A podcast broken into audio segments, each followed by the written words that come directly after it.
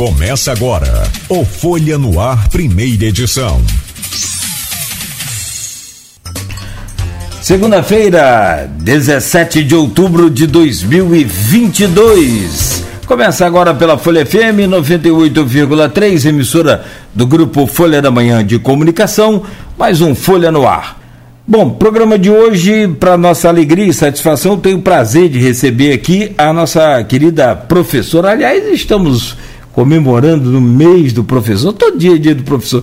Eu, eu sou, eu tenho irmã professora, tenho esposa professora, tenho amigas professoras, e essa coisa de ser professor é, é, é assim, ele é muito mais profundo do que a gente pode expressar aqui, porque você tem ideia, eu me lembro até hoje, na minha época eu comecei com sete anos, naquela época era diferente, né?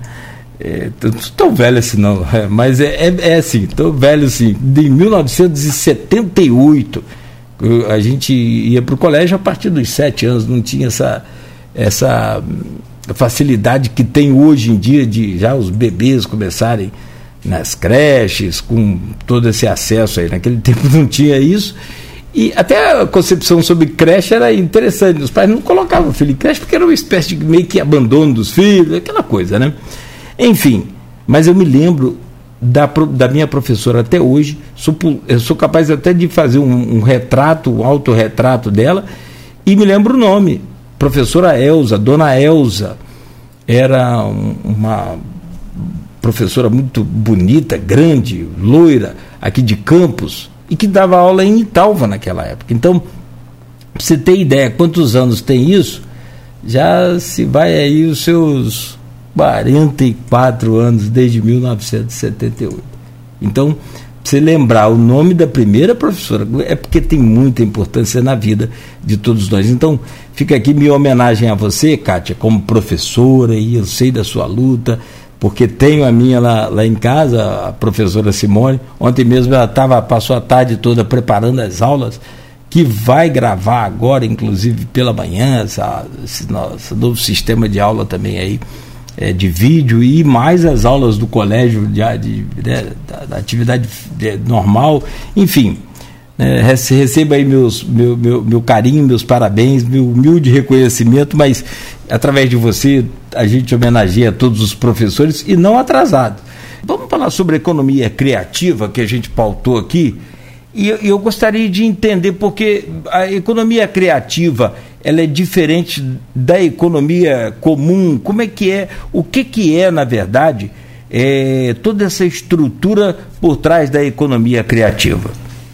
É, Cláudia, é, eu andei até dando uma pesquisada para atualizar um pouco, né, para a gente é, poder orientar, dar uma de professora, né, orientar um pouco as pessoas, porque isso é um termo novo. É, isso vem de, de 90 para cá. Né? Em 90, lá na Austrália, a gente começa com a indústria criativa. Né? E, e mas só em 2001 é editado um livro do John Hawkins que fala da economia criativa, como as pessoas podem ganhar dinheiro a partir das ideias. Então aí é, é bom a gente refletir que nós estamos na era do conhecimento. E o conhecimento parecia não ter valor, né? Ou seja, não não ser monetizado, para usar o termo atual, né? É, o que você dá de ideia numa empresa, o que você compartilha de pensamentos e conhecimentos, nem sempre é considerado é, algo é, que pode ser valorizado. Né? E com esses conceitos da economia criativa, a gente começa a perceber que a ideia gera criatividade, que a criatividade é um capital intelectual. Né? Então, hoje você já pode ter pequenas, médias e grandes empresas valorizando o capital intelectual que o ser humano tem competência a partir de quê? A partir de toda a sua vivência, a partir de seus estudos, suas leituras, né?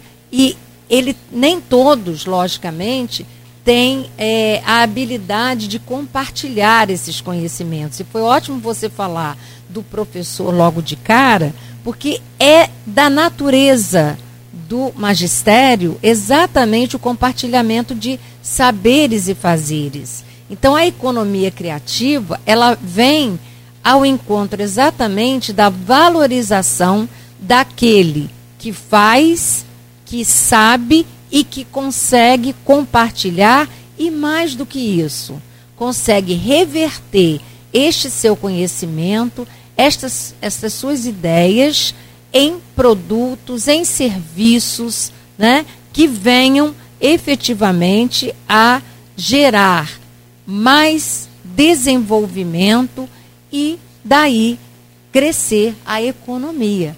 Então a economia criativa, ela está à disposição de toda a população, de toda a humanidade.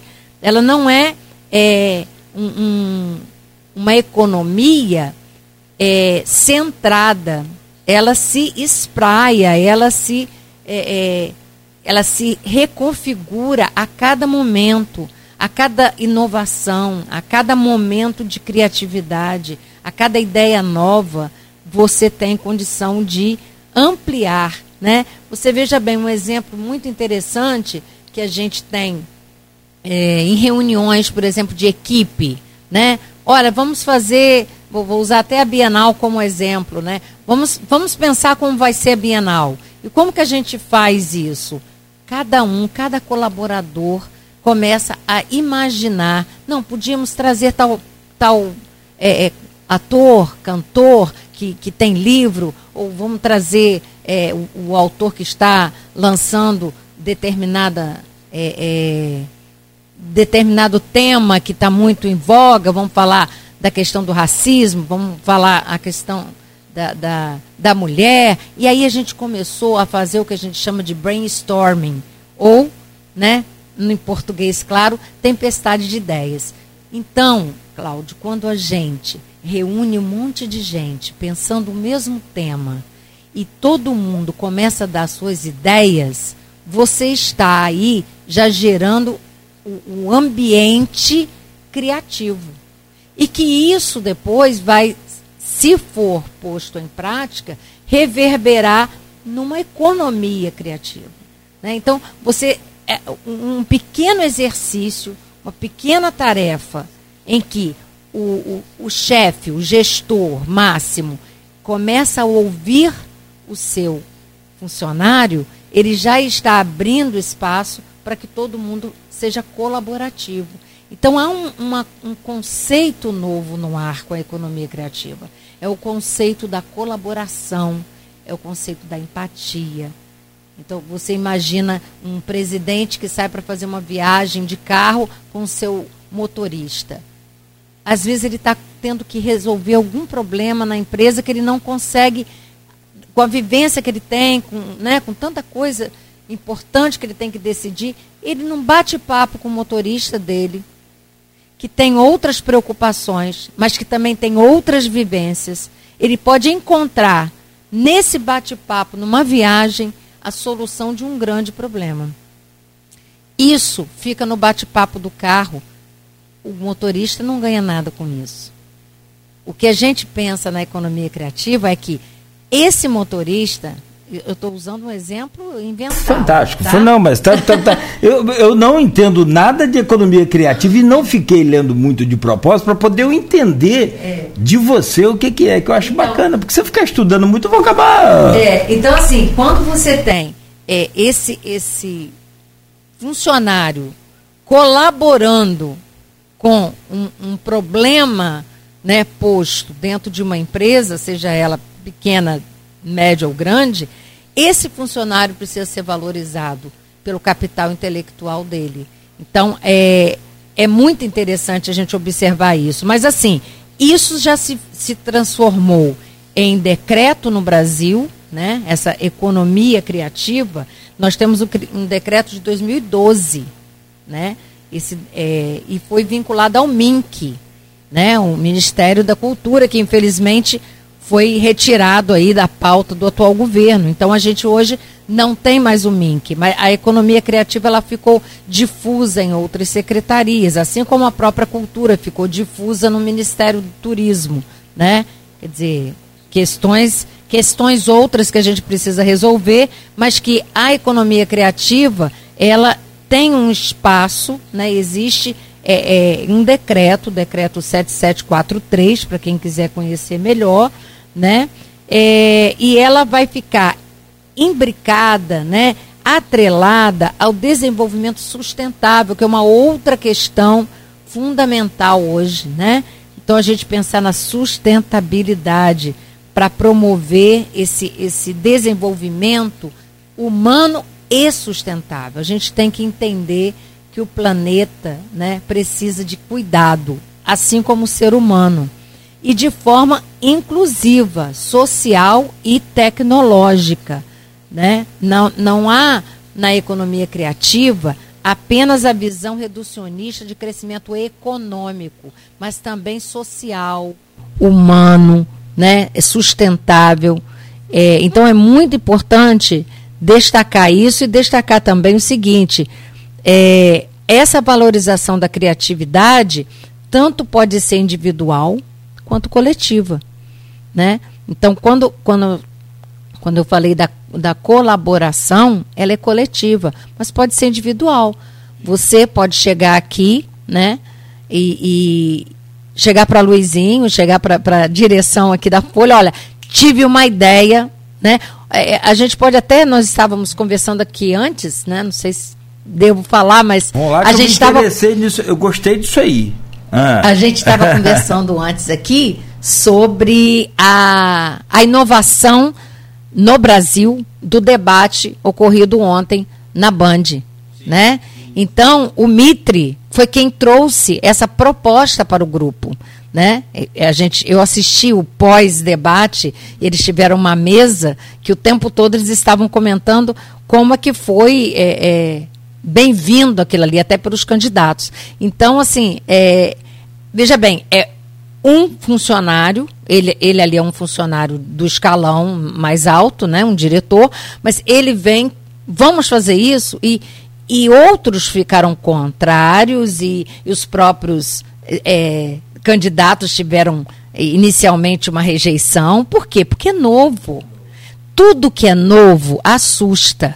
Né? E se for uma ideia meio fora da caixinha, incomoda, né? Então assim, a economia criativa, ela tem tudo para incomodar, né? Porque a criatividade incomoda quando você sai do status quo, você tem que, que avançar e adiante.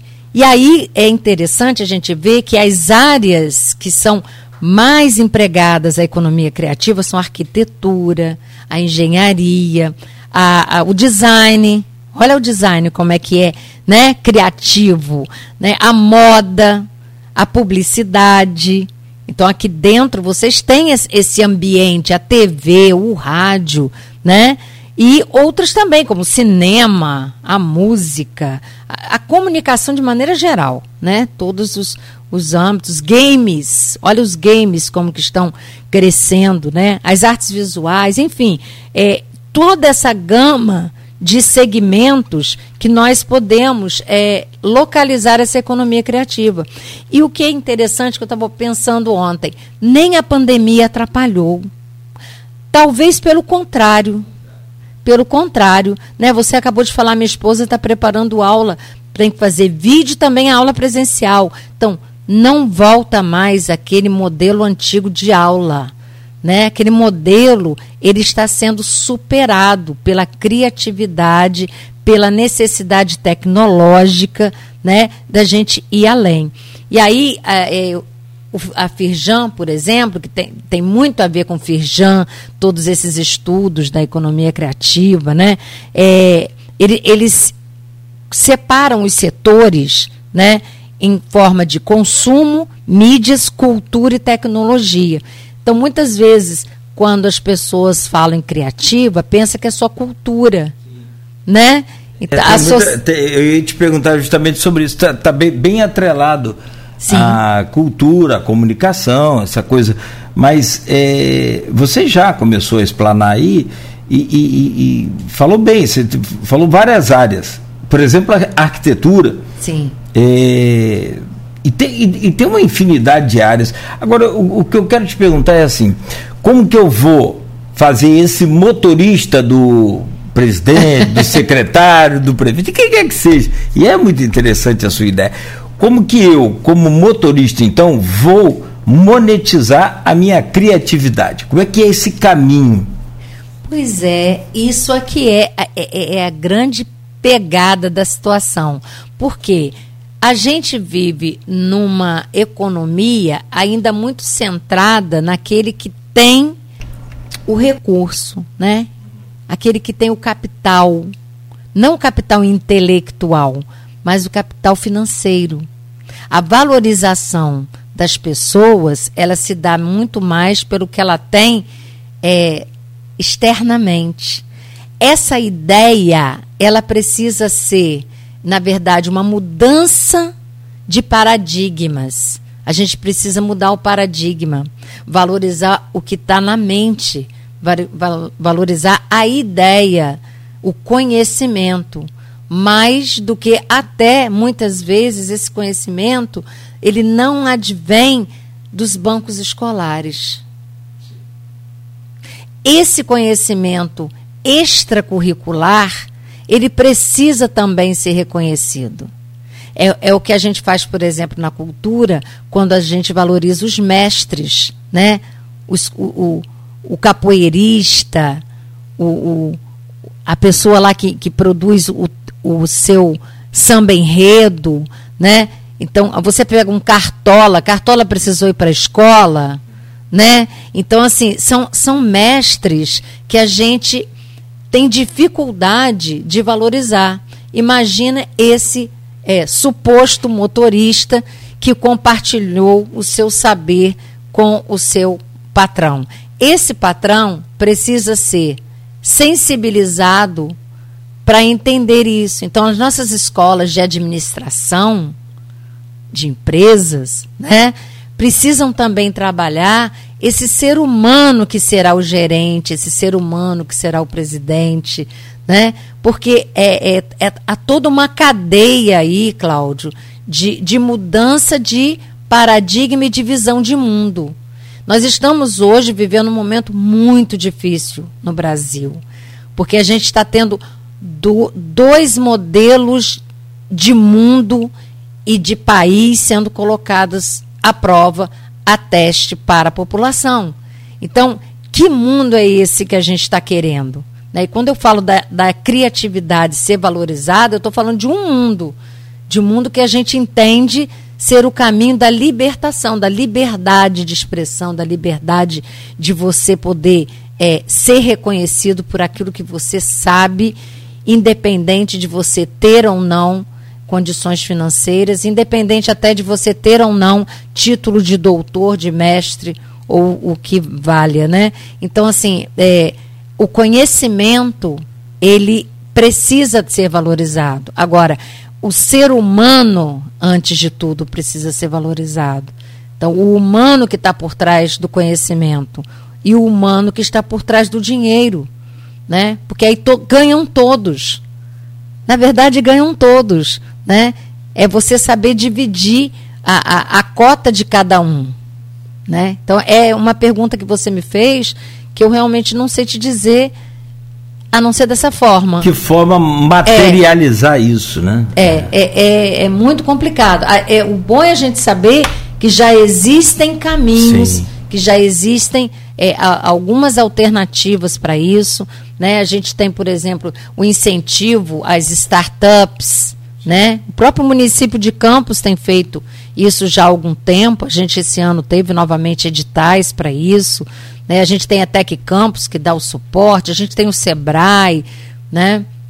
Então, assim, nós não podemos ignorar que esse caminho está sendo trilhado, mas ele, por ser de mudança de paradigma, ele é lento. E até porque ele, ele desmobiliza, ele tira da caixinha né? E aí é mais lento ainda. Então ele, ele abala a estrutura, né? Então a gente tem que, que pensar sim é, é, é, é como produzir, como distribuir e como criar é, é, bens e serviços criativos, gerando economia, gerando maior desenvolvimento econômico para o município, para o estado, para o país e o mundo. Né? E tem muita gente pensando é, sobre isso hoje. Isso já é um, um bom caminho, no meu entendimento. É, é, eu entendi. Você coloca de forma muito, muito prática e clara o que a gente precisa é transformar a ideia em dinheiro. Né? E aí, é, cara, a ideia não está presa ao setor de cultura nem comunicação, porque a gente costuma ligar muito, e, e por tudo que eu li, por tudo que eu acompanhei, as pessoas fazem uma conexão imediata. A economia criativa está ligada à cultura. Está uhum. Tá ligada a startup. Uhum. Sim, sim. A economia criativa ela está ligada a esse setor. Ah, o marketing. Marketing, se você tem uma ideia boa, você vende. Uhum. Né? Tudo que uma empresa quer para o seu produto ou para o seu serviço é vender. E, mediante uma ideia boa para colocar aquele produto né, de forma é, é, simples objetiva, porque o mundo hoje, se você for conversar com, com meus filhos, eles ficam assim: hum, vamos, vamos, adianta a história. Eles não têm tempo. Não tem tempo, porque não estão. eles querem é, é, negócio de 15 segundos. Exato. Então, assim, é de 30 segundos. Coincidentemente são os tempos aqui dos nossos spots de, de, de, de propaganda. Mas, é, mas é, é bem comparativo, é bem interessante, porque não deve acontecer só com meus filhos, comigo. Ele, que a gente tá no nosso tempo contando aquela história, porque foi, porque fez, e falou, pá, mas e aí? E aí, vamos, vamos. Que você está com pressa para quê? Você está conversando comigo aqui? Não, mas não é pressa, é o mundo dele e é o mundo de hoje. E aí vem essa história. A gente tem que se adequar ao mundo de hoje. Você falava sobre a pandemia e, e nesse pós-pandemia a gente não voltou ao, ao normal, eu, eu, porque muita gente falava assim, nunca mais a gente vai voltar ao normal. Eu não entendia e não aceitava pela questão do, da máscara e de Sim. ficar em casa. Uhum. Que era a, a forma de combater o desconhecido e que foi exitosa no que diz respeito até onde a gente entende pela ciência sobre a, a prevenção do, do, do vírus, é, ao vírus. Agora, é, ficar em casa e usar máscara não era o novo normal. Ficar em casa e, e usar máscara foi naquele tempo. Tem, tanto é que tem gente que usa até hoje, tudo bem, sem problema, pode usar, não, não há perigo nenhum, pelo contrário, tá se prevenindo, está se protegendo e protegendo a gente também. Mas o novo normal é esse que a gente está aqui hoje. Você está aí falando no microfone da rádio, na câmera das redes sociais, nós temos a, o Face, o YouTube e o Instagram simultaneamente. Daqui a pouco vai para a Twitch TV e depois, mais tarde, vai para a Plena TV, que também é outra mídia convencional, chamada convencional das tradicionais. Sim. Então, quer dizer, tem o, o Omnichannel em ação aqui agora, que é o novo normal. Certo. Então a gente tem que aproveitar o quê? É esse novo normal e colocar dentro dele a criatividade para que se explore. E como você falou, o novo ele é muito bom para os outros para a gente é uma complicação doida, porque é novo. Aí você fica todo perdido para aceitar o novo. Mas já dizia meu que o novo sempre vem. Então tem que conciliar uma coisa com, com outra e transformar isso em e materializar isso, que é em dinheiro, que é a parte interessante. Sim, e eu acho que essa, essa geração mais, mais atual que a nossa, né? É, Parece, a gente sempre diz assim, essas crianças estão vindo com um chip diferente, né? Então elas, elas já estão é, dentro do seu tempo, né? O que você diz, a gente tem que se atualizar o tempo inteiro. Eles já estão, eles já estão é, criando as alternativas sem muito contexto. A gente ainda é da época que a gente precisa fazer algumas intervenções, algumas é, análises intelectuais, né? A gente racionaliza muito, né? É, e às vezes perde o, o bonde da história exatamente por isso.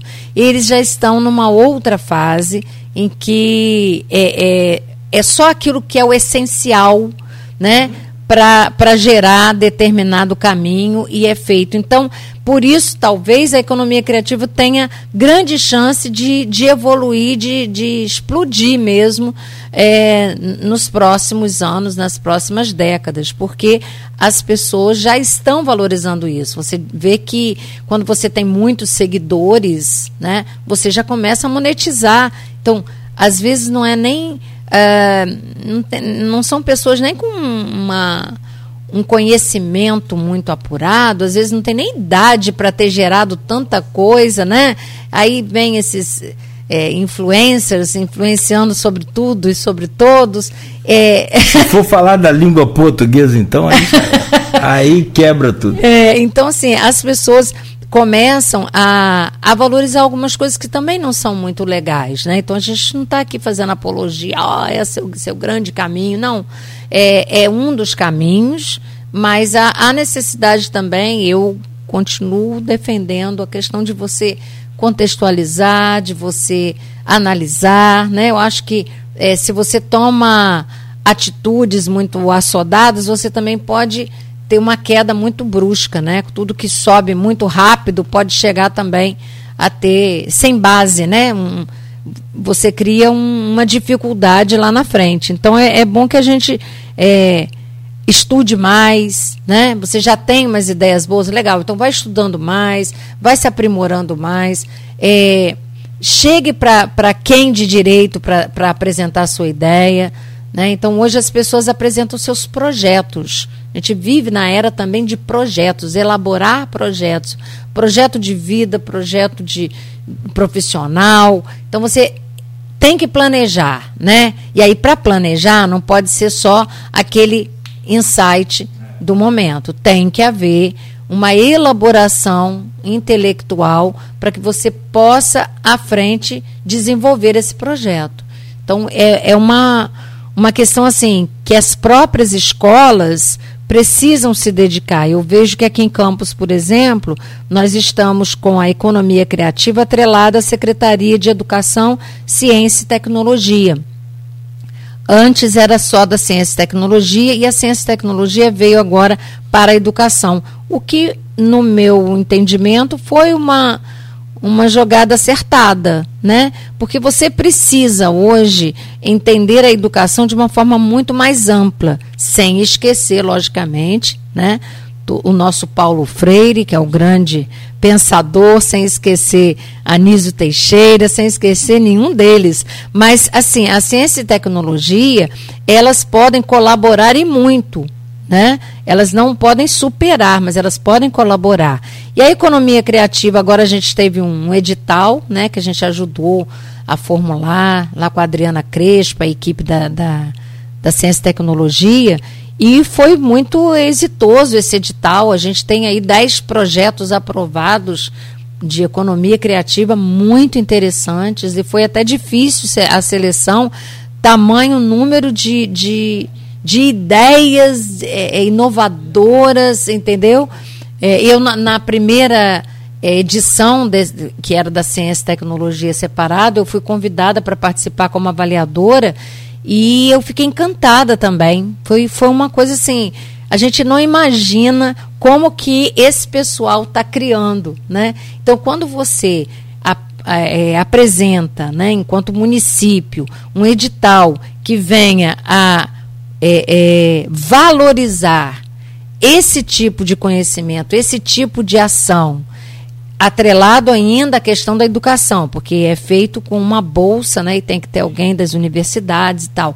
Mas mesmo assim, você já consegue sinalizar para a população que o que ela faz no seu artesanato, né, no, quando ela cria né? O artesanato criativo, não é, não é o artesanato copiativo, né? É aquele artesanato que você vê mudança, né? E então quando você tem esse tipo de é, é, empreendimento, né? A gente agora mesmo está finalizou um curso em parceria com a, com a Secretaria de, de Estado de Cultura e Economia Criativa, que no Estado a economia criativa está junto com a cultura, né?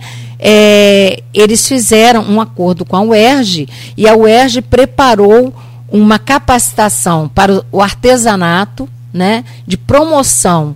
O, o artesão ele deixar de ser apenas apenas que não é menor, apenas é, é, o, é o importante, né? Ele não é apenas o criador da sua obra, mas ele passar também a negociar, a saber negociar a sua obra.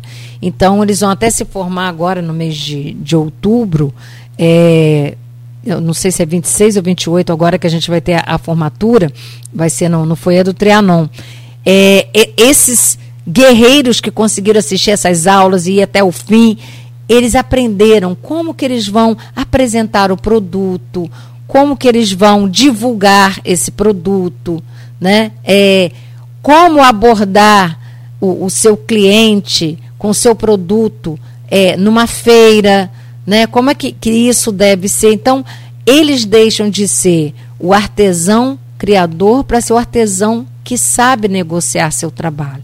Então, a economia criativa, ela vem exatamente nesse viés de apanhar o que você tem de criativo, né, o que você produz e transformar esse produto em algo que possa ter valor. Porque muitas vezes você vai a uma feira de artesanato, você olha aquele produto, ah, ah, isso aqui é feito com linha, um, uma blusa de crochê, uma linha, uma, uma dona sentada lá o dia todo faz aquilo ali. Não valoriza, né? Não valoriza que aquilo ali, eu costumo dizer que o artesanato, ele sai do coração para a mão. Quando você, você pega uma obra é, criada pelo artesão, aquilo ali foi criado com amor, com suor, com dedicação, com pensamentos positivos. Né? Você veste uma roupa, você usa um, um, um objeto que foi criado por outro ser humano, exclusivo, naquele momento dele, né? naquele momento é, histórico daquele ser humano. É de ser humano para ser humano. Então, é saber valorizar uma obra de arte, né? quando você ver, por exemplo, um grafite na, no muro, né? É, o, o, que, o que de, de emoção, o que de história tem naquela obra, né? Quando você vai ao, ao teatro, você vê um ator em cena, ele está ali, ele é real, né? Ele é, ele é a vida pulsante. Ele é o ser humano que naquele momento se transforma num personagem para te dizer alguma coisa. Então ele está se doando enquanto ser humano. E ele está usando a sua cri criatividade, o seu tempo, né, a sua, sua vida. Então, é, eu usei alguns exemplos da cultura e da arte, porque é natural você colocar há um, um, tanto de criatividade nessas áreas. Mas há um tanto de criatividade para, por exemplo, você desenvolver um software. E por aí vai. São 7h58, Cátia, eu quero pedir licença a você. Eu achei um exemplo aqui fantástico também, e, e eu acho que daqui a pouco eu falo. Próximo bloco a gente fala, porque é, a economia no, no, no, mundo, muitas das vezes você já pode estar praticando aí a, a economia criativa e nem sabe né? e já está sendo monetizado e você nem sabe que é economia criativa, porque eu entendi já como é que é o, o contexto da coisa, como é que é esse, esse conceito da economia criativa. É você pegar a sua ideia, transformar como essa ideia, essas ideias que você falou, a gente pode até ver se consegue lembrar de algumas que você participou dessa formulação do, do, do edital de algumas que você ouviu. Acho que antes o, o, secretário de Ciência e Tecnologia do governo Rafael era o, o, o, Ele teve aqui com a gente. Romeu. Romeu, Romeu, Romeu. Romeu é professor do Easy Senza, teve aqui várias vezes com a gente, tinha bolsas. E ele falava sobre Ele foi do IFE também. Do IFE também, é. isso.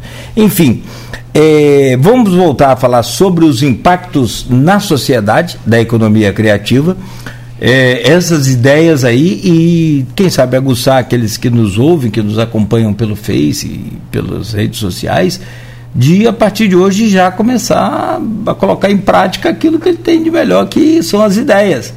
Porque ideia é só uma ideia, mas quando você coloca em prática, aí sim você pode transformar as pessoas, transformar o mundo, enfim. Deixa eu pedir a você eh, licença então, Kátia, rapidamente, e tem muitas perguntas aqui sobre cultura. É, lá no grupo de WhatsApp, o pessoal também interagindo aqui com a gente no Face. É, em instantes a gente volta a conversar e a gente já começa a falar sobre a Bienal do Livro também, que você vai poder adiantar algumas coisas, nem todas, mas vai poder adiantar algumas coisas para a gente aqui no, no, Folha no Ar de hoje.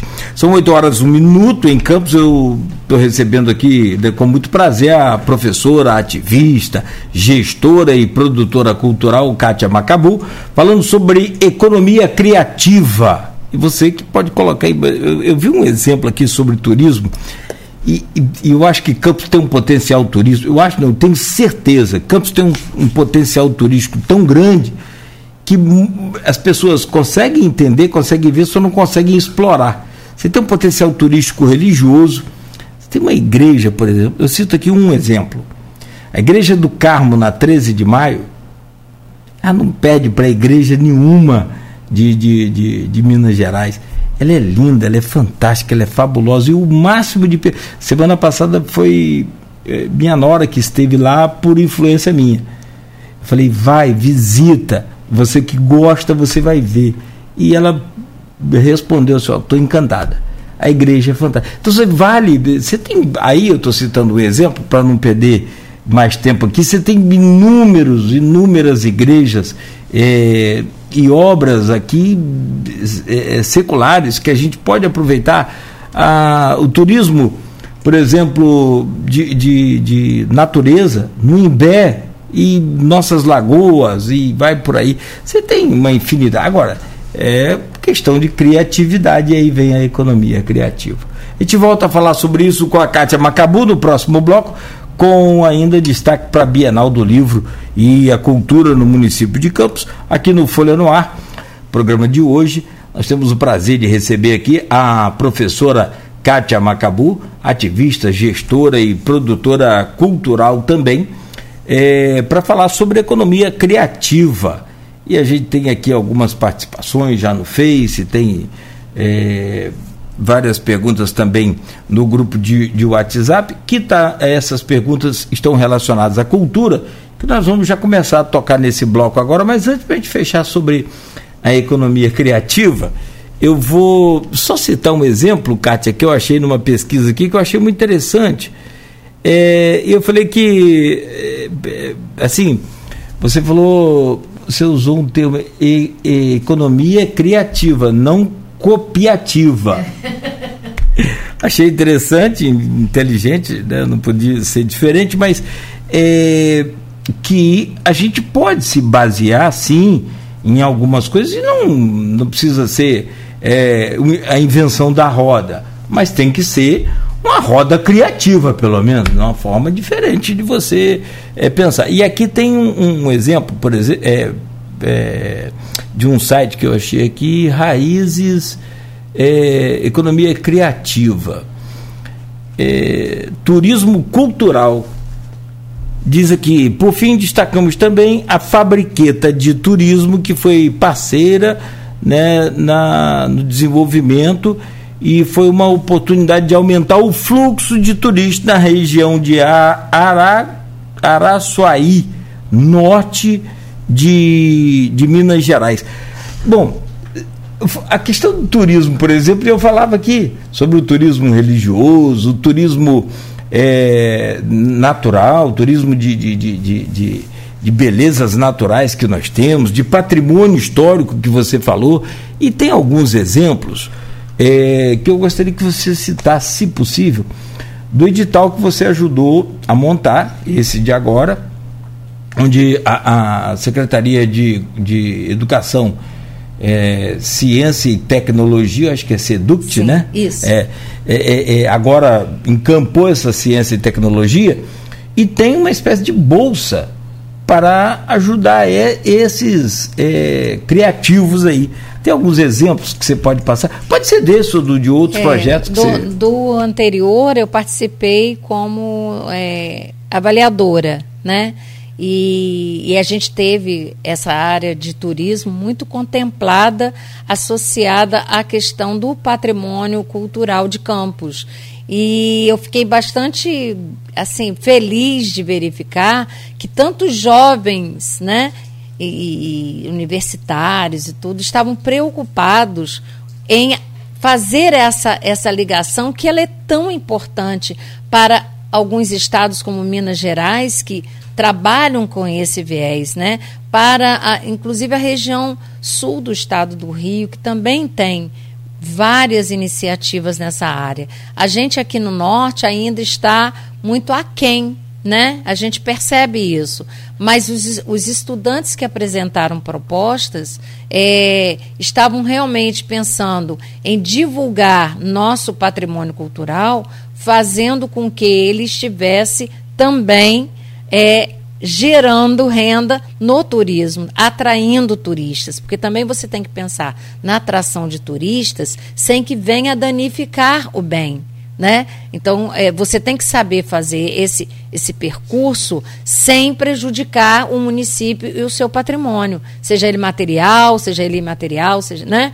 Então, é, é, por exemplo, você tem a cavalhada em Campos, que ela pode ser muito mais valorizada enquanto é manifestação cultural imaterial, né?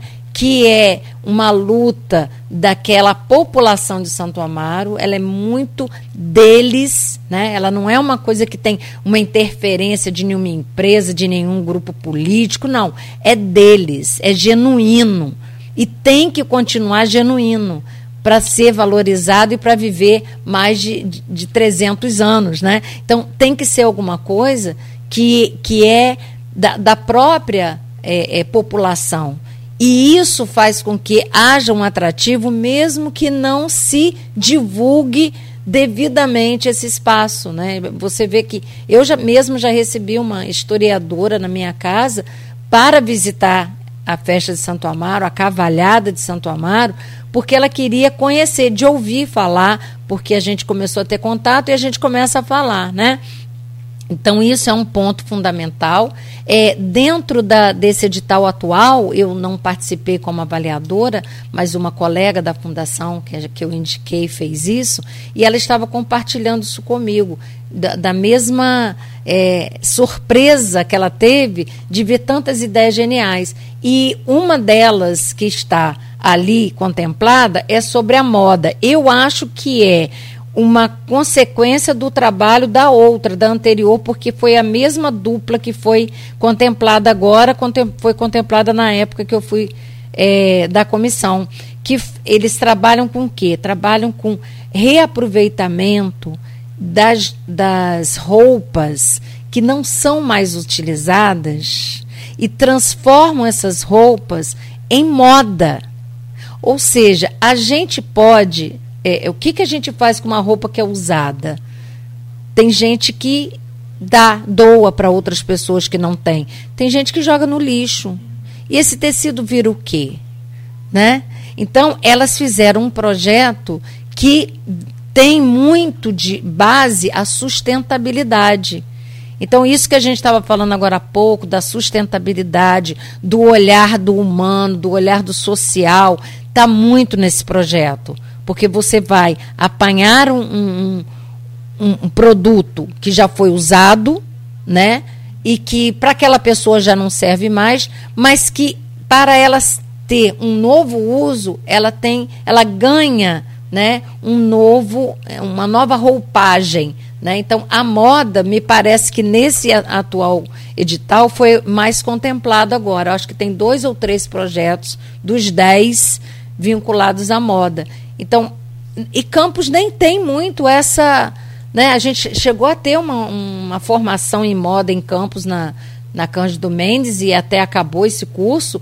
É, me parece que isso ainda está aqui é, é, remexendo um pouco né, de, por dentro, ou seja, inquietando as pessoas. Né? Então, se elas estão tendo ideias sobre isso, isso é uma inquietação isso é um problema que a gente fala, né? É um problema que ela precisa solucionar. E como que ela soluciona? Criando um projeto desse. Né? Então, é, como é que é gerado um projeto é, de economia criativa?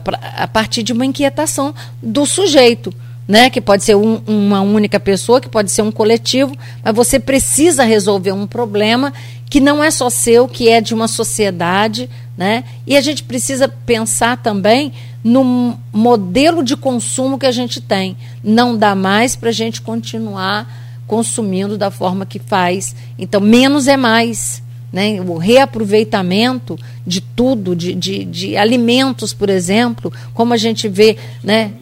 na, na parte de gastronomia, enfim, tem muita coisa interessante. Eu queria só pontuar para você uma coisa que eu pesquisei, que a gente chegou a falar no desenvolvimento, né?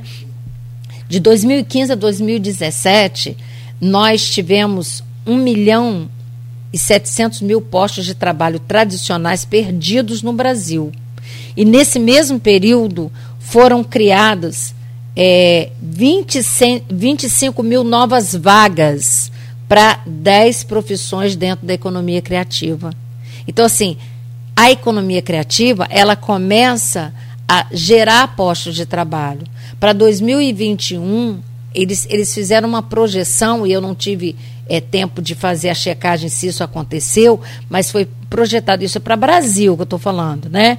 De uma circulação de mais de 48 milhões de dólares, impactando a vida de mais de 835 mil profissionais. Então, de, de diversos grupos sociais. Né?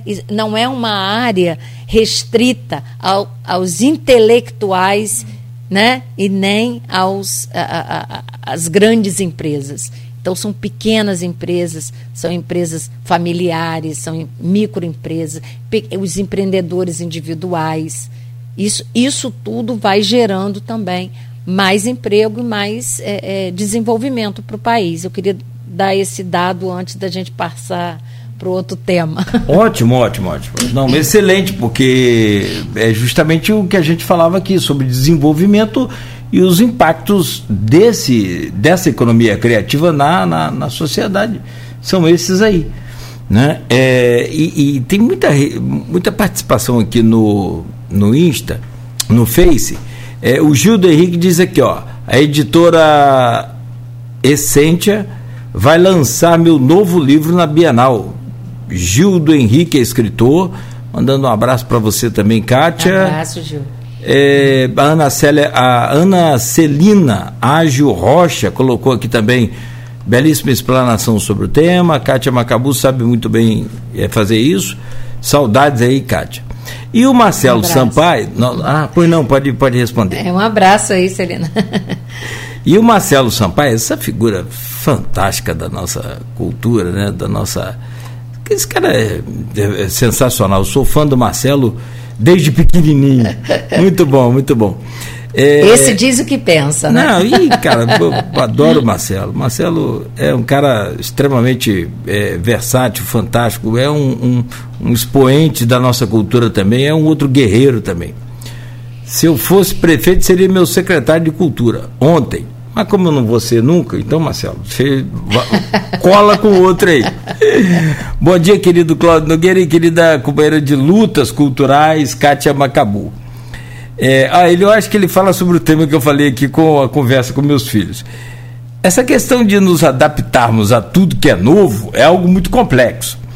A velocidade do mundo atual acaba proporcionando que por, é, posturas totalmente desprovidas de qualquer embasamento cultural sejam difundidas como verdades absolutas. Raciocinar e refletir precisam de certo tempo. Este imediatismo só estimula pensamentos mais bárbaros e menos civilizatórios. Eu assino embaixo concordo, e deixo você, concordo. Kátia, à vontade para comentar. É isso mesmo. É assim que a gente pensa mesmo. É preciso o tempo da depuração, né? Esse tempo é essencial para tudo na vida, né? É, o risco que se corre é, ao se tomar qualquer decisão assodada é muito maior, né? Do que aquele que você pondera, Né? Nem, nem sempre há tempo de ponderações. A gente sabe que algumas decisões precisam ser tomadas com mais agilidade. No entanto, é, é, é importante que a gente, pelo menos, ouça outras pessoas né? para tomar uma decisão que pode impactar na vida de tanta gente. Né? É, não vou nem falar do tempo que eu dormia no banco de madeira lá na varanda do sítio do meu avô, lá em São Pedro do Paraíso, lá para dentro. É, eu dormia ouvindo meu pai conversar com meu avô. E lá não tinha energia, era na, na lamparina. Eu não vou nem falar isso, que senão o pessoal vai, pensar que eu sou jurássico. Não é não, é que a velocidade, meu caro Marcelo e todos, a velocidade de, de mudança do mundo está cada vez maior. Eu, eu me lembro que eh, na década de 80, 90, um carro era lançado no, na Europa, se ele chegasse aqui, na América do Sul, ia levar lá uns seis a oito meses, um ano, aquele tipo de modelo. Hoje um carro é lançado simultaneamente pelo mundo todo. Você sabia, eu estava ontem ouvindo, HB20 é um modelo da Hyundai, se não me falha a memória aqui, a fábrica. HB20 quer dizer Hyundai Brasil. Ah, e é vendido no mundo todo. Então, assim, como que as coisas mudaram? Você imagina isso na medicina, na comunicação, na educação e na cultura. Como é que é essa transformação? Vamos começar a falar de cultura.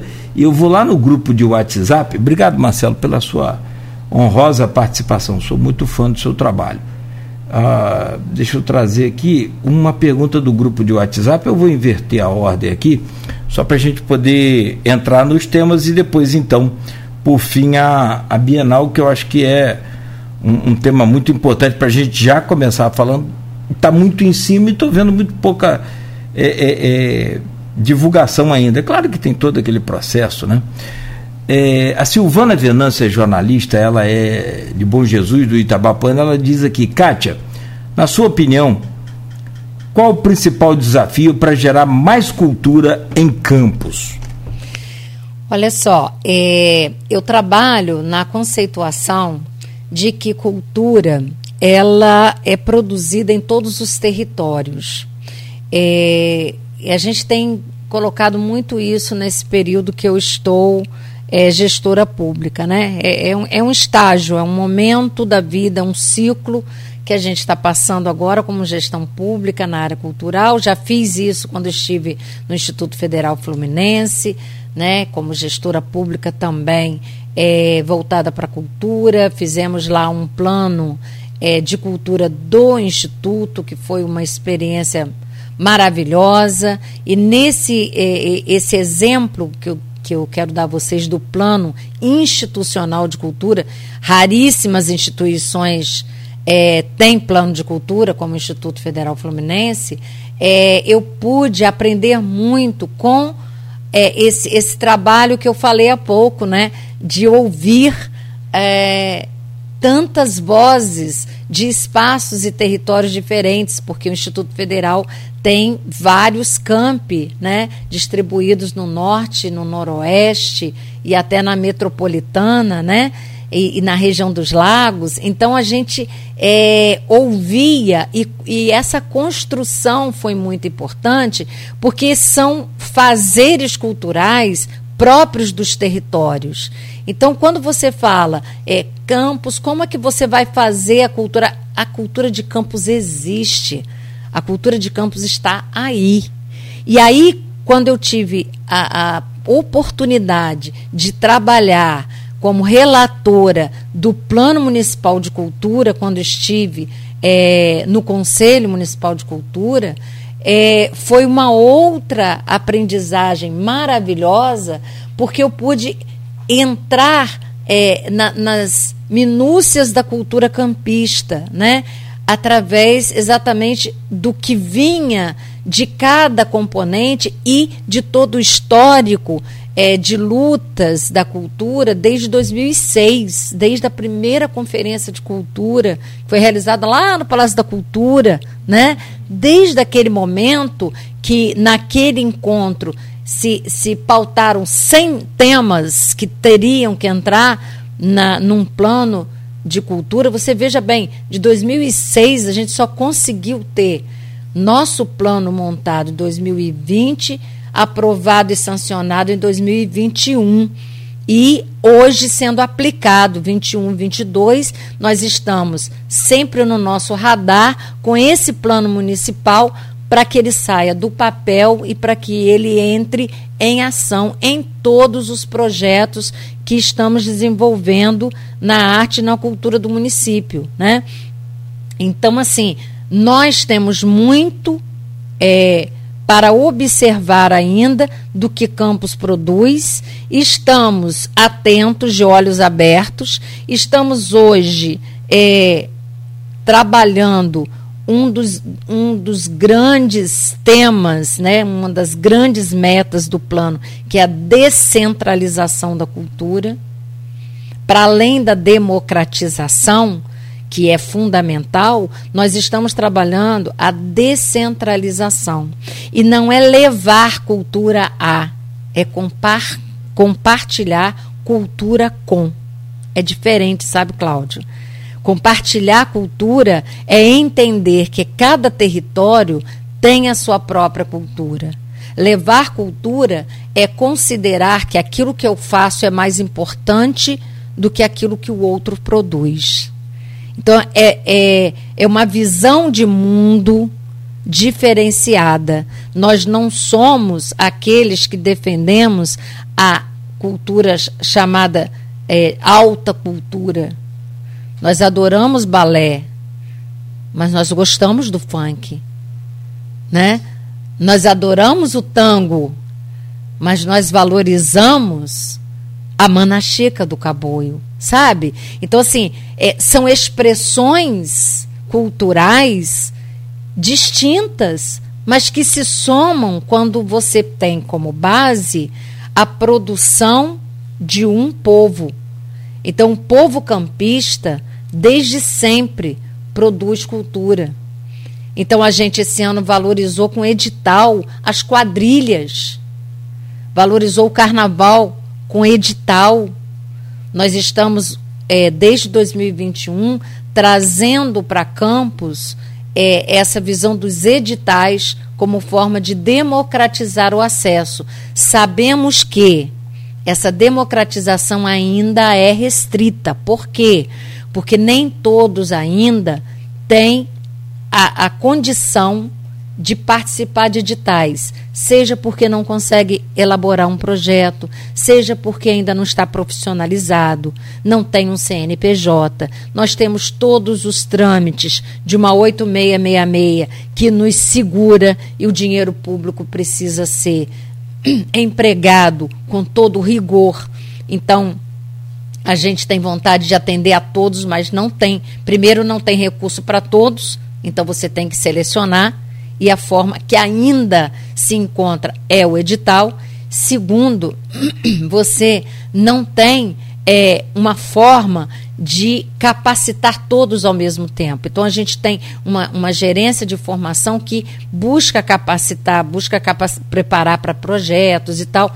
E tem um outro ponto fundamental: nós não temos profissionais ainda nas diversas áreas inclusive na área de música, por exemplo, que Campos é um celeiro, né? E aí quando você lança, por exemplo, olha, edital para o rock Goitacá, foi um suplício a gente conseguir, porque os, os nossos músicos, excelentes músicos, né? Nossas bandas maravilhosas de rock, de rock autoral, porque o rock Goitacá é autoral, né? quando a gente é, é, vê que eles não se profissionalizaram por todos os problemas mesmo de, de você ter que pagar impostos, de você ter, né, e você não tem o retorno. Então a gente sabe disso. E aí você fica amarrado querendo apoiar, querendo fomentar a cultura e ao mesmo tempo se vê restrito com a legislação. E que, assim, já sei que vai piorar. porque a partir de abril do ano que vem vem uma nova e é bom que vocês até conversem com o pessoal que está por dentro disso, a controladoria, a procuradoria do município, porque novos é, é, é, caminhos terão que ser tomados, porque o rigor vai ser maior ainda. Né? Então, assim, é, é importante a gente também fazer uma chamada para os nossos fazedores de cultura para que eles busquem cada vez mais essa profissionalização, né? Para que o, o, o, conhecimento e as suas ideias criativas possam ser monetizadas. Aquilo que a gente estava falando há pouco vem muito ao encontro desse, dessa pergunta sua, sabe? Então é importante da nossa colega, né, que perguntou, é Simone o nome dela? Foi Simone, né? É, não, a... Silvana. Silvana, a Silvana. Então assim, Silvana, é Campos tem cultura. O que nós estamos fazendo é dar luz ao máximo que a gente está podendo, dentro dos segmentos, né, até com próprios recursos da fundação, nós ainda não, não temos uma, uma, um aporte né, substancial para como a gente teve, por exemplo, a Lei Aldir Blanc. Nós estamos esperando a Lei Aldir Blanc novamente, permanente, que foi vetado pelo governo federal. A, a, Paulo Gustavo, que tem muito a ver com a questão do audiovisual, que também foi vetado, né? Então nós temos duas leis votadas, aprovadas pelo Congresso Nacional, que pode gerar, né, muita riqueza ainda de fomento à cultura em todas as suas vertentes. Esse dinheiro é da cultura, esse dinheiro é do Fundo Nacional de Cultura, esse dinheiro não é da saúde, da educação, sabe? Isso precisa ser compreendido pela população também, quando ela começa a dizer que o dinheiro sai. É, é, é mais importante, é lógico que a saúde é mais importante, mas veja bem, na pandemia, quando a gente ficou trancado em casa, quem salvou a gente foi a cultura foram os músicos, foram os atores, as atrizes que foram para fazer suas lives, foram fazer seus encontros com, com o público de uma forma totalmente inusitada, né? Mas que aliviou, né? Que pegava o seu pistão e ia para para varanda do, do, do, do apartamento tocar, né? Então assim, a cultura de campos vai muito bem. Vai muito bem por quê? Porque ela tem rumo hoje. Nós fizemos um programa né? Cultura e campus com horizonte. Porque se a gente tem um plano de cultura e se a gente tem uma equipe que pensa a cultura como política e não como evento, porque evento é vento. O vento vai levando. Então, evento a gente tem que ter? Tem que ter. Lazer, né? Tem que ter.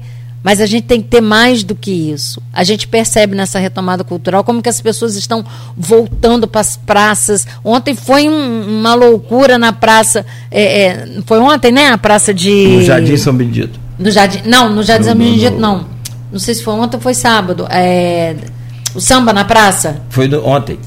Foi ontem, né? ontem, né? Eu vi Na, no vídeos. sábado foi Educação do Jardim. É, Educação do Jardim, que começou esse projeto agora, né? Que parece que, que, tomara que, agora, que não pare. É. é, exatamente. Então, assim, a gente tem iniciado e tem visto tudo que a gente promove, seja pela cultura, seja pela educação, né, seja iniciativa privada, que é importante também, isso está assim enlouquecendo, porque todo mundo quer para a rua, quer, quer vivenciar a cultura, quer vivenciar a arte, né, quer se reencontrar e se conectar com esse mundo. Então, estamos, eu acho, né, e aí é uma visão de dentro, né, gente? Agora, vocês é, que estão é, comentando, talvez possam nos dizer se isso está reverberando, né? Porque às vezes a gente está dentro do processo, não consegue fazer uma análise é, de como isso reverbera. Mas a minha análise é de que isso está é, sendo muito positivo em todos os sentidos. É, não tem evento vazio, mas não. Seguramente no, no pós-pandemia, não. Voltando aqui ao grupo de WhatsApp, tem uma pergunta do Edmundo Siqueira. E aí, é, Edmundo também é, é, outro grande colaborador da nossa, da nossa cultura, da nossa história, principalmente, né? Sim. É, ele é blogueiro aqui no portal folha1.com.br, da Folha, né? e servidor público. Ele diz aqui, Kátia, primeiro parabenizar você pelo esforço em descentralizar a cultura em Campos e pelas conquistas do setor, como o Plano Municipal de Cultura, a, a lei que destina recursos para ele e os diversos eventos que a Fundação Cultural Jornalista Oswaldo Lima está promovendo, principalmente a Bienal, que são trabalhos coletivos, mas onde você tem um papel é, muito importante. Porém, cultura não se limita aos eventos. Temos uma questão muito séria no arquivo público, com o risco de perdermos 20 milhões é, de reais em recursos. E a, quando o Edmundo coloca perdermos, é porque, só para explicar o ouvinte ou telespectador que não pegou essa informação, me perdoe, Cátia, é, rapidamente. A Alerj destinou lá do seu duodécimo 20 milhões de reais já depositados nos cofres da UENF para a recuperação do arquivo público municipal. O dinheiro está já em campos, já está na, na, no, na, na conta, nos cofres aí da, da, UENF. É, em recursos, é, e, e ele diz aqui, com o risco de perdermos esses 20 milhões em recursos e ainda o descumprimento por parte da Prefeitura de uma decisão judicial transitada em julgado em relação ao solar dos Arizes, que está em estado crítico, talvez não sobrevivendo às próximas chuvas. Bom, aí ele pergunta: como a Fundação Cultural Jornalista Oswaldo Lima está vendo esses dois casos? Quais medidas tem empreendido efetivamente? Bom, Edmundo, eu concordo plenamente com você, com essa preocupação, ela permeia também todo o nosso processo enquanto ativista cultural, né? É, essa questão especificamente do patrimônio, do, do arquivo, né, e, e dos airizes, ela tem um setor específico na fundação que cuida, né, é, porque a gente divide tarefas, né? Não dá para a gente trabalhar em todas as, todos os setores simultaneamente. Então a gente tem um setor específico, uma diretoria de patrimônio, é, que seria muito melhor para desenvolver essa temática, até dando dados que eu não os tenho, né? E a própria Maria Auxiliadora, nossa presidente, que é uma guerreira e que está à frente desse processo desde o primeiro momento, desde antes da gente conseguir o recurso, né? Porque esse recurso ele não parou aqui de paraquedas, houve toda uma luta, né? Uma luta é, muito muito firme, né? Do próprio da própria equipe é, da cultura é, local, né? Da, da sociedade civil da equipe que trabalha no, no arquivo público e da própria fundação com o prefeito. Então, não, não houve, assim, em momento algum, é, nada que, que fez parte da nossa competência deixou de acontecer. É, eu posso te falar não como fundação cultural, eu posso te falar como é, é mesmo a, agente cultural. Eu vejo com a mesma preocupação é, o fato da UENF ter recebido essa verba há mais de nove meses. Né? Essa verba ela é, previa alguns reparos emergenciais. Estamos em época das chuvas, isso pode ser muito crítico.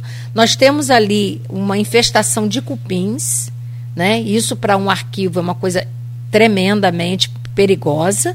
Né? Nós temos ali eh, algumas questões de segurança que precisamos também reforçar, além de toda a reforma, e a digitalização desses arquivos importantíssimos para a nação. Né? Então, é, é ali nós não temos uma, uma simplesmente, é, como nossa presidente sempre fala, se você tem usurpado uma geladeira, você trabalha e você coloca no lugar. Mas um patrimônio como o nosso arquivo, o que tem dentro dele e o próprio prédio que ele é, né? A, a, a história daquele prédio, é, se for destruído, não tem como comprar, nem com todo o dinheiro. Então, é muito importante que haja uma mobilização, sim, né, de, de todos os segmentos nesse sentido de aprimorar esse, diálogo para que a gente possa reverter a situação, porque a sua preocupação é a nossa, né? Porque nós somos companheiros de, de luta.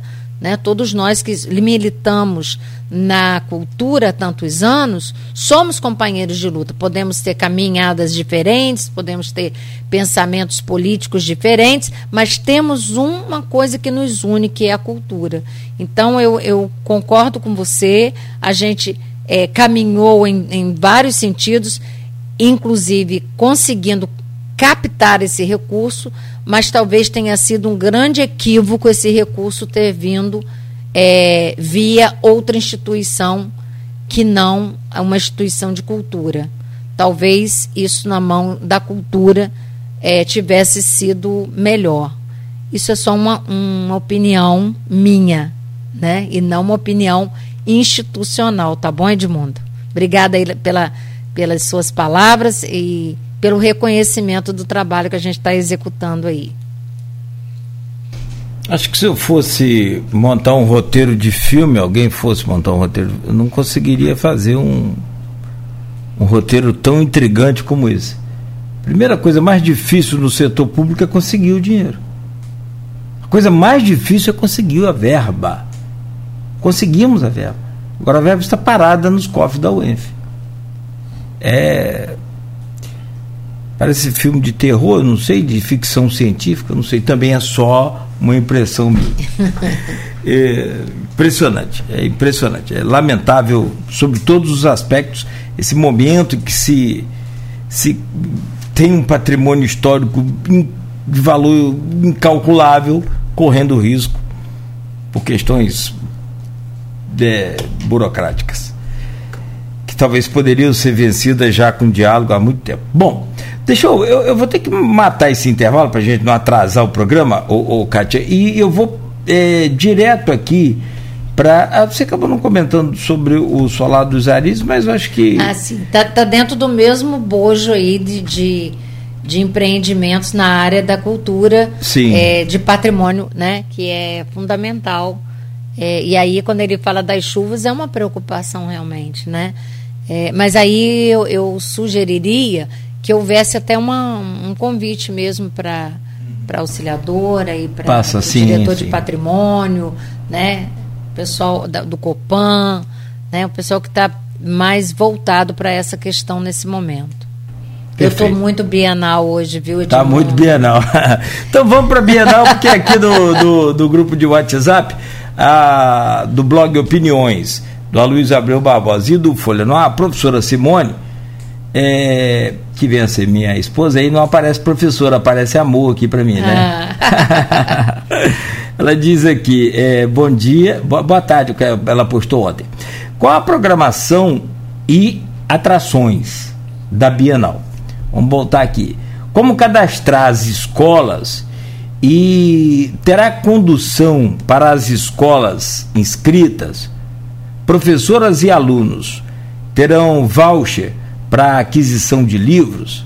Se sim, qual o valor? Simone vai logo no bolso. É, isso aí, isso aí. Olha, Simone. Não, mas é interessante esse voucher, é... porque eu já compartilhei isso com ela, comprando, ela falou, comprou tudo para o colégio, eu achei muito bacana. É, então, olha só, Simone, obrigada aí, você, você fez um panorama, né, de todas as nossas preocupações. A gente está é, trabalhando, assim, mais intensamente desde maio, né, é, aí a, a professora auxiliadora me colocou assim com, com esse essa tarefa grandiosa, né? E aí eu diria, Cláudio, que foi o meu foi a minha expertise ao longo da vida por ser muito ligada a essa questão da criatividade, por já ter realizado tantos é, eventos culturais, né? É, e acabou que a gente ganhou esse presente que tem dado muito trabalho. A gente teve que é, pensar esse formato é, dentro da nova visão de política cultural, da descentralização e o ponto que a gente logo de cara definiu foi não fazer na margem direita, mas na margem esquerda do Rio Paraíba. É, quebrando muros que precisamos quebrar para que essa cidade, esse município se entenda como um, um todo, né?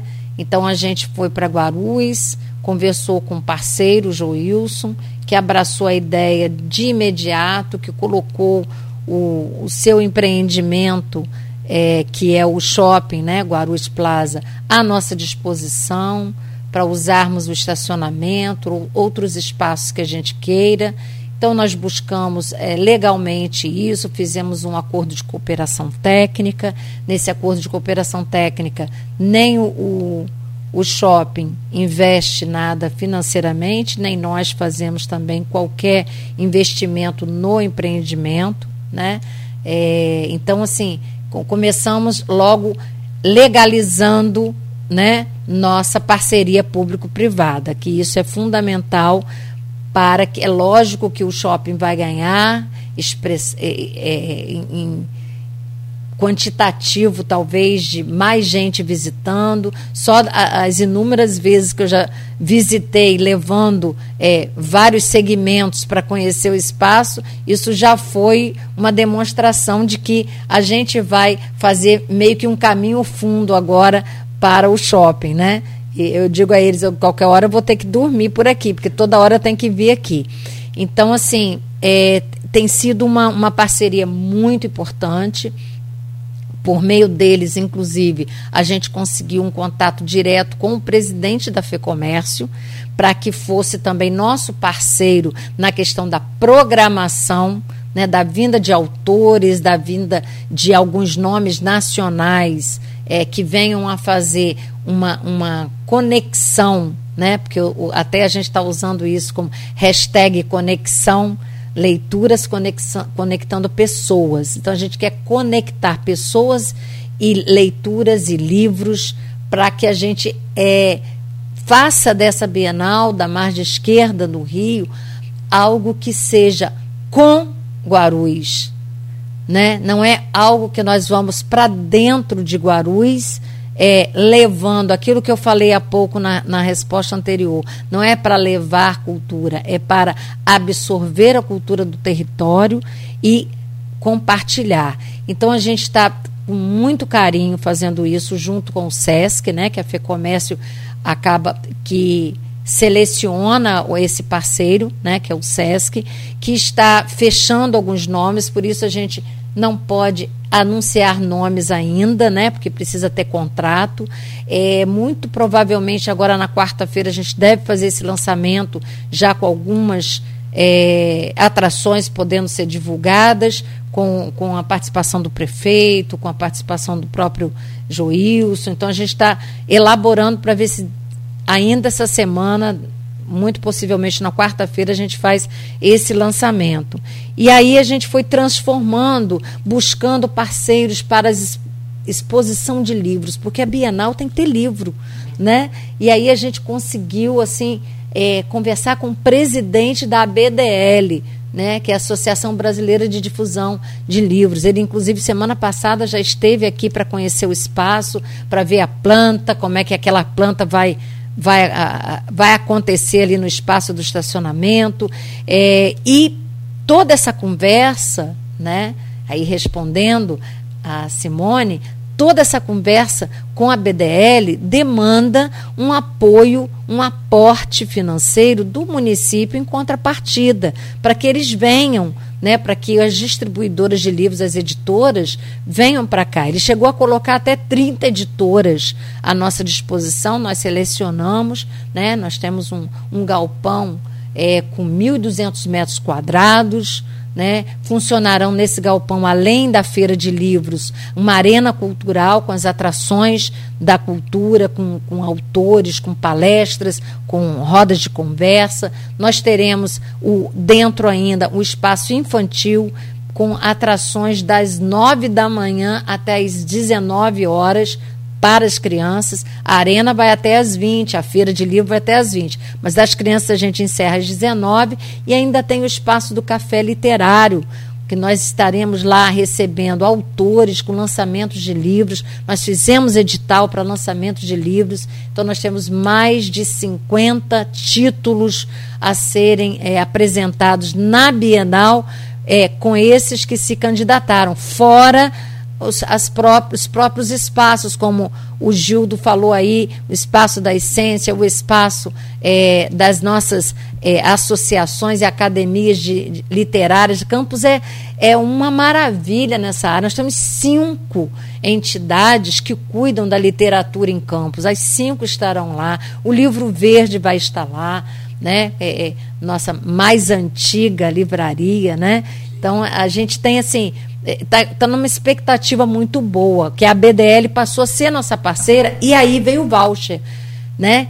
Quem é responsável pelo voucher é a Secretaria de Educação, Ciência e Tecnologia.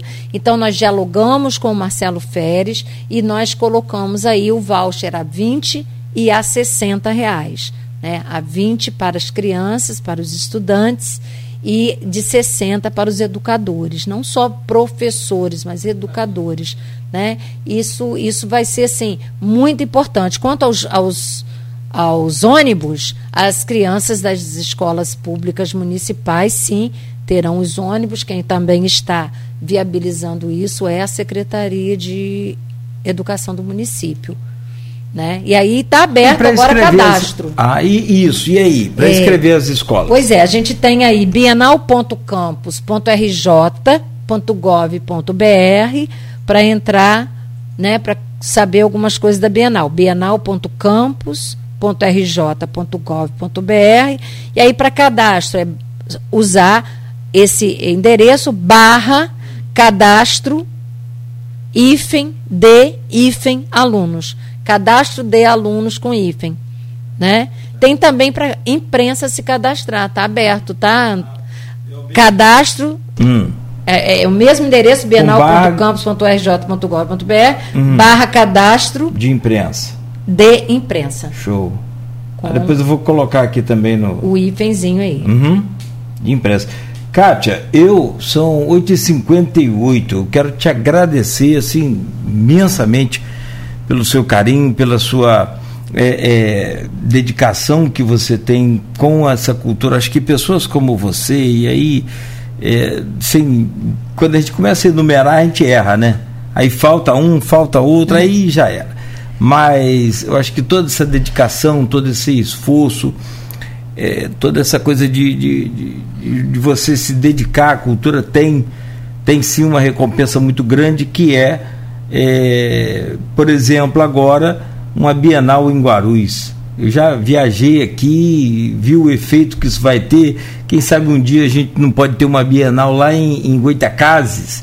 Foi o que eu falei esses dias. Olha o próximo é na Baixada. Na Baixada, essa Baixada nossa é fantástica. Então, acho que pessoas assim como você, que são inúmeras, eu não vou me arriscar aqui de, de, de denominar, mas são fundamentais para que a nossa sociedade tenha uma qualidade de vida melhor e que tenha acesso às boas coisas dessa vida, como por exemplo é a cultura, porque é através da cultura que a gente vai é, formar a nossa, nossa vida, nosso caráter, nossa. Né, é, eu, eu tava, você estava falando sobre o edital das quadrilhas de festa junina, aí me veio a na minha memória logo né, as folias de reis, que hoje estão extintas aí. Eu sou fã da ah, meu Deus, ela era professora da, da, da Pontifícia Universidade Católica de São Paulo, Inesita Barroso, uma das maiores expressões da nossa cultura também, professora de cultura, Isso. de arte, de folclore, de folclore também, uhum. era, era professora. E ela falava muito sobre isso. Ela tinha um programa na, na TV Cultura, mas ela era professora da, da, da Pontifícia Universidade da PUC, né? Uhum. Ela falava muito sobre essa questão da Folia de Reis, eu sempre fui fã dela. Mas te parabenizar, sobretudo pela sua luta.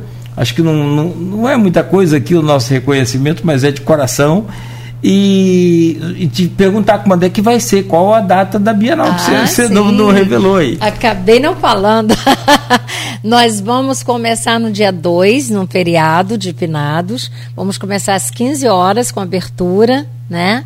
É, vamos ter várias exposições lá também. É, algumas atrações assim de intervenções artísticas né, ao longo do dia, desde o dia 2, e é, vai até as 22 horas é, só não posso dizer, mas tem um show muito legal às 20 horas. Todo dia às 20 horas vai ter algum show. Nacional ou local? Serão três nacionais. No dia 2 é um nacional, no dia 5 é um nacional e no dia 9 que é o de encerramento. MPB, de rock, de Isso, que? isso, isso tudo. MPB hum. e assim, uma coisa que a gente fez questão, né, na conversa que a gente teve com o SESC desde o início. Nós queremos é, que sejam artistas que tenham um vínculo com a literatura, né? Não é não é um evento qualquer, digamos assim, é um evento cultural e literário. Então, é, os artistas que estarão conosco da, da, da linha nacional, todos antes terão uma mesa às 18 horas para bater papo sobre o livro que está lançando, lançando o seu livro, né, conosco. Então, é, vai ser bem interessante. Eu acho que o pessoal vai gostar muito dessa, dessa atração também, né? O presidente da BDL, inclusive, falou: olha, professora, a gente está querendo levar essa ideia de vocês, porque a gente está percebendo a preocupação dessa curadoria aqui com o livro. Vocês se preocupam com o livro, vocês não estão pensando numa bienal de eventos outros, né? Então, quando a gente recebe é, esses artistas, eles também têm algo a dizer por meio dos livros. Então, acho que vai ser bem interessante a gente levar essa criançada toda. E está aberto. Não dá para adiantar um spoiler não, aí? Não dá, não dá. Quem é de expressão não. aí de que escreve livro? Gilberto Gil? Fala aí, Beto. Bom, esse eu, eu coloquei como número um, mas não, não pôde. Bom, Gilberto. E tem outros também, tem tantos outros que escrevem aí. Não vou arriscar ah, mas mais. Mas assim, se, se quarta-feira a gente tiver esse lançamento como está previsto, hum. a gente já deve ter um nome, pelo menos, né? Ah, Isso então. tá, já estamos esperando. Não, porque você você não revela não é por, por estratégia, não, não, não. é porque é para não quebra de contrato. É, exatamente. Tá. Se a gente não, não, a gente não tiver entende. isso assinado, mas está tudo organizado para isso. Os artistas já mandaram o seu rider técnico, uhum. né? Todo, quer dizer, tudo está caminhando para que seja. Então, se a gente anuncia, eles podem é, declinar exatamente porque não tem Tudo, contrato. É. é, e a própria, acho que é FEComércio, o SESC, né? Sim, então, sim, sim, eles são responsáveis. Pediram também para que isso. só depois do contrato assinado. Isso. Né, que Por isso que feito. a gente ainda está demorando a soltar a programação, mas a programação, garanto a vocês, começa às 9 vai até às 22 Mas está nesse dias. nível assim, Gilberto Gil, Caetano, mais quem? não vou conseguir, não. não, vou não te, eu não, não vou te atrapalhar. Kátia, muito obrigado. Sucesso, amiga. Ah, Sou seu fã e é assim. com vocês como... sempre. Claro, vamos estar divulgar, para a gente poder estar junto lá. Ah, até dia 2 a gente vai voltar a falar assim. Se Deus quiser. Um abraço, obrigada aí pela oportunidade. Uma boa semana a todos, né? E Amém. Vamos, vamos que vamos. Vamos de cultura. é. Vamos lá e de economia criativa Exato. também, claro. Bom, Kátia Macabu, professora, ativista, gestora e produtora cultural, começando aqui ao vivo com a gente neste Folha no Ar de hoje. Agradecer a todos que participaram aqui. É, o Edmundo até colocou ali depois no, no, no, no Face também que os 20 milhões obrigatoriamente deveria ir para uma instituição estadual. E a UENF, por uma forte ligação com o arquivo, né, foi escolhida. É. É um dado que eu mesma não sabia. Tá é, vendo? tinha que ser por uma instituição estadual. É pena que está né, tá acontecendo esse. Eu até falei com o reitor, né, que lá deu suas explicações técnicas, já falou, o Raul. Falei, Raul, você está parecendo até o Suledil quando foi do governo Rosinha. Que falava que Suledil é, tinha a chave do cofre, sentou no cofre e não abria para ninguém. Era essa, essa coisa popular, né? É, isso essa brincadeira. Mas o, o, a responsabilidade do Raul é grande e a gente espera que ele resolva isso para ontem e tantos outros que estão envolvidos e responsáveis também, como a prefeitura. Porque o que você falou, depois que cair, não tem mais história. São nove e cinco, um bom dia a todos, uma ótima semana. Fique na Folha, a gente continua com muita música e informação. Amanhã de volta às sete e dez da manhã